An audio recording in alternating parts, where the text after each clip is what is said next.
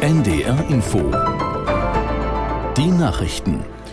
Um 9.30 Uhr mit Michael Hafke. Am zweiten Tag des Großangriffs der Hamas ist Israel auch aus dem Libanon beschossen worden. Zu den Angriffen hat sich die dortige Hisbollah-Miliz bekannt. Aus Kairo, Thilo Spanil. Die vom Iran unterstützte Hisbollah teilte mit, sie habe die von Israel besetzten Gebiete Sheba-Farmen an der Grenze zum Libanon mit Raketen angegriffen und stehe in Solidarität mit dem palästinensischen Volk. Das israelische Militär habe den Angriff mit Artilleriefeuer beantwortet, schrieb ein Sprecher der israelischen Streitkräfte in sozialen Netzwerken. Ziel der Raketenangriffe sollen israelische Militärstellungen im Gebiet Sheba-Farmen nahe der von Israel besetzten Golanhöhen gewesen sein. Das Gebiet wird sowohl vom Libanon als auch von Israel für sich beansprucht. Nach dem schweren Erdbeben im Westen Afghanistans steigen die Opferzahlen weiter an. Wie ein Sprecher der Taliban-Regierung heute früh mitteilte, sind bei der Katastrophe etwa 2000 Menschen ums Leben gekommen. Inzwischen ist auch internationale Hilfe angelaufen. In der Provinz Herat sind Rettungsteams und Hilfsorganisationen an der Grenze zum Iran im Einsatz. Allerdings liegen die von dem Erdbeben betroffenen Dörfer weit verstreut und viele Straßen sind nicht passierbar. In Bayern und in Hessen werden heute neue Landtage gewählt. Den Umfragen zufolge dürften sowohl die CSU in Bayern als auch die CDU in Hessen die Wahl für sich entscheiden. Wolfgang Kurz mit den Einzelheiten. Kann Söders CSU sich wieder verbessern oder muss sie sich an 37 oder 38 Prozent in Bayern gewöhnen? Und wer schafft es auf den zweiten Platz? Und die FDP muss befürchten, aus dem Bayerischen Landtag sogar rauszufliegen. In Hessen wird es für die Liberalen voraussichtlich ebenfalls knapp. Kein Wunder, dass die Wahlergebnisse also sicher auch Einfluss auf den weiteren Verlauf der Ampel in Berlin haben werden. Auch deshalb, weil Bundesinnenministerin Faeser für die SPD in Hessen antritt, bei einer Niederlage will sie in Berlin bleiben, dürfte aber, wenn die deutlich ausfällt, ziemlich geschwächt sein. Die Ampelkoalition gibt ihre Pläne auf, das Rauchen im Auto zu verbieten.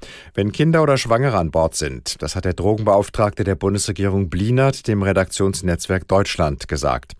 Gesundheitsminister Lauterbach hatte ein solches Rauchverbot im Auto geplant. Daraufhin gab es Kritik auch vom Koalitionspartner FDP. Der Drogenbeauftragte Blinert wies die Bedenken der FDP zurück und bedauerte das Aus für die Pläne. Der Vorstoß Lauterbach sei wichtig gewesen, es gehe um die Rechte von Kindern.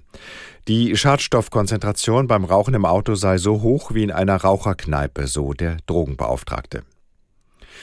In Bitterfeld-Wolfen in Sachsen-Anhalt wird heute ein neuer Oberbürgermeister gewählt. Dabei tritt Amtsinhaber Armin Schenk von der CDU gegen den AfD-Politiker Henning Dornack an, der im ersten Durchgang auf 29 Prozent der Stimmen gekommen war. Schenk lag mit 34 Prozent knapp vor ihm. Der Ausgang der Wahl wird auch über Sachsen-Anhalt hinaus mit Spannung erwartet, denn der AfD ist es bislang in keiner Stadt in Deutschland gelungen, den Oberbürgermeister zu stellen. Das Wetter in Norddeutschland. Tagsüber ist es meist heiter. Zum Abend hin von der Nordsee gibt es etwas Regen und die Höchstwerte 13 bis 17 Grad. Morgen ist es oft dicht bewölkt. Dazu gibt es Regen an der Pommerschen Bucht und im westlichen Niedersachsen gelegentlich Sonne und es ist länger trocken und 12 bis 20 Grad. Und die weiteren Aussichten am Dienstag in Niedersachsen und dem östlichen Vorpommern ist es gelegentlich heiter, sonst gibt es oft dichte Wolken und einige Schauer und 15 bis 22 Grad. Und am Mittwoch zu den Küsten hin teils schauerartiger Regen.